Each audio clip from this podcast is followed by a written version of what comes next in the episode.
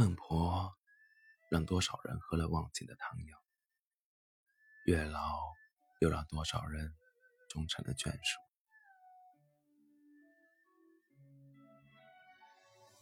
他白发苍苍，站在阴冷的暗色桥边，一个破旧的伞支撑在地上，灰暗的桌子上放满了瓷碗，悬浊的液体看上去让人有些恶心。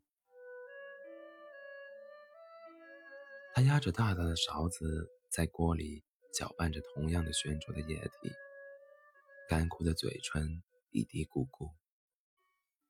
过路的人啊，要喝一碗吗？味道很好的，来一碗吧。没人知道他在这里多久了，叫什么，只知道这里的人都叫他孟婆。眼前一下恍惚，多出了一个面如生无可恋的白衣女子。或许是因为人老了。喜欢闲聊，也或许是因为和曾经的自己有几分相似吧。孟婆看着坐在破椅子上的女子，声音沙哑地问道：“姑娘，为何看起来这么难过？”在这阴暗的环境，突兀的声音显得有些吓人。那女子的声音有些哭腔：“她答应要来娶我的。”最后，亲手杀了我。他突然有些疯狂地喊道：“为什么？告诉我为什么？明明要来娶我的。”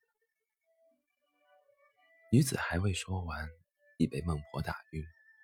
孟婆叹了口气，喂下碗中汤。曾经，也有个温温润如玉的男子对她说过。等我娶你，不过也只是虚言罢了。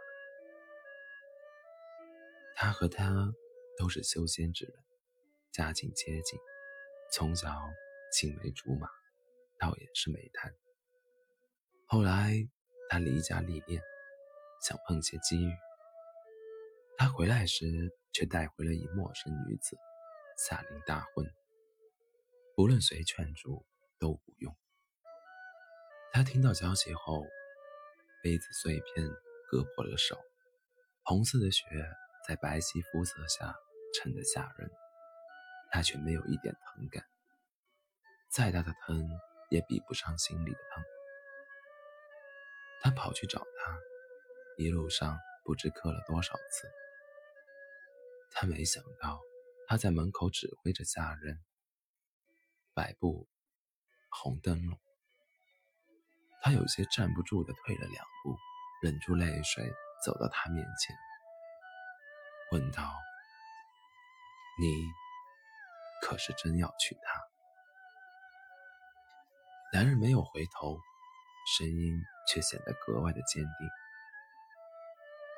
你回去吧，别再纠缠我了。”女人从此一心修仙，险些走火入魔。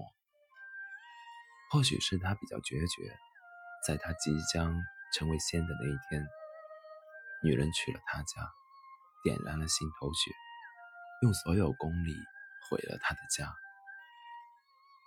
满天的血色和肢体，破旧的房屋不复曾经的富丽堂皇，说不清心中到底是报复的愉悦，还是嘲讽。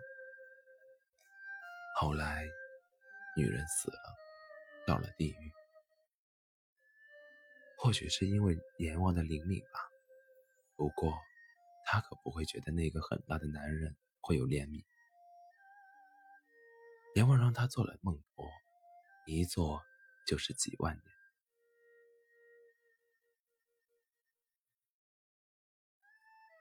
男人是月老，也是那个抛弃他的男人。他欠了他一个解释。欠了他几万年。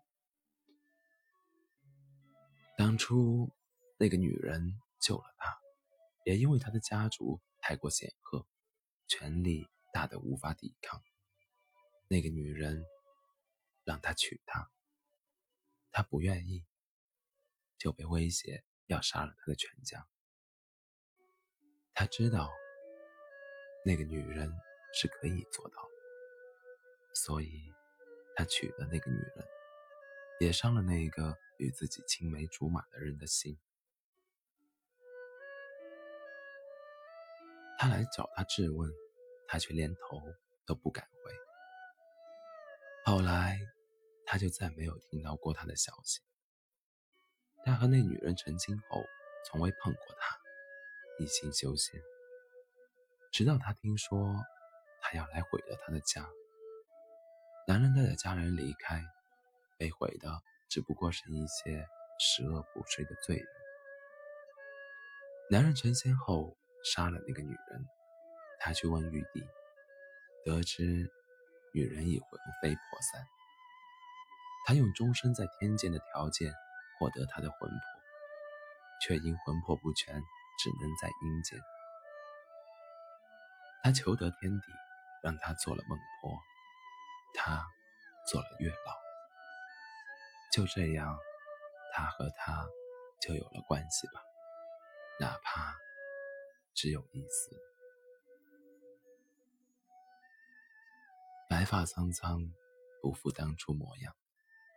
未老先衰，不念当初相望。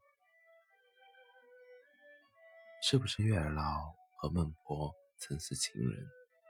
一个牵了情丝，一个断了红尘。孟婆让多少人喝了忘情的汤药，月老又让多少人终成了眷属。他白发苍苍，站在阴冷的蓝色桥边。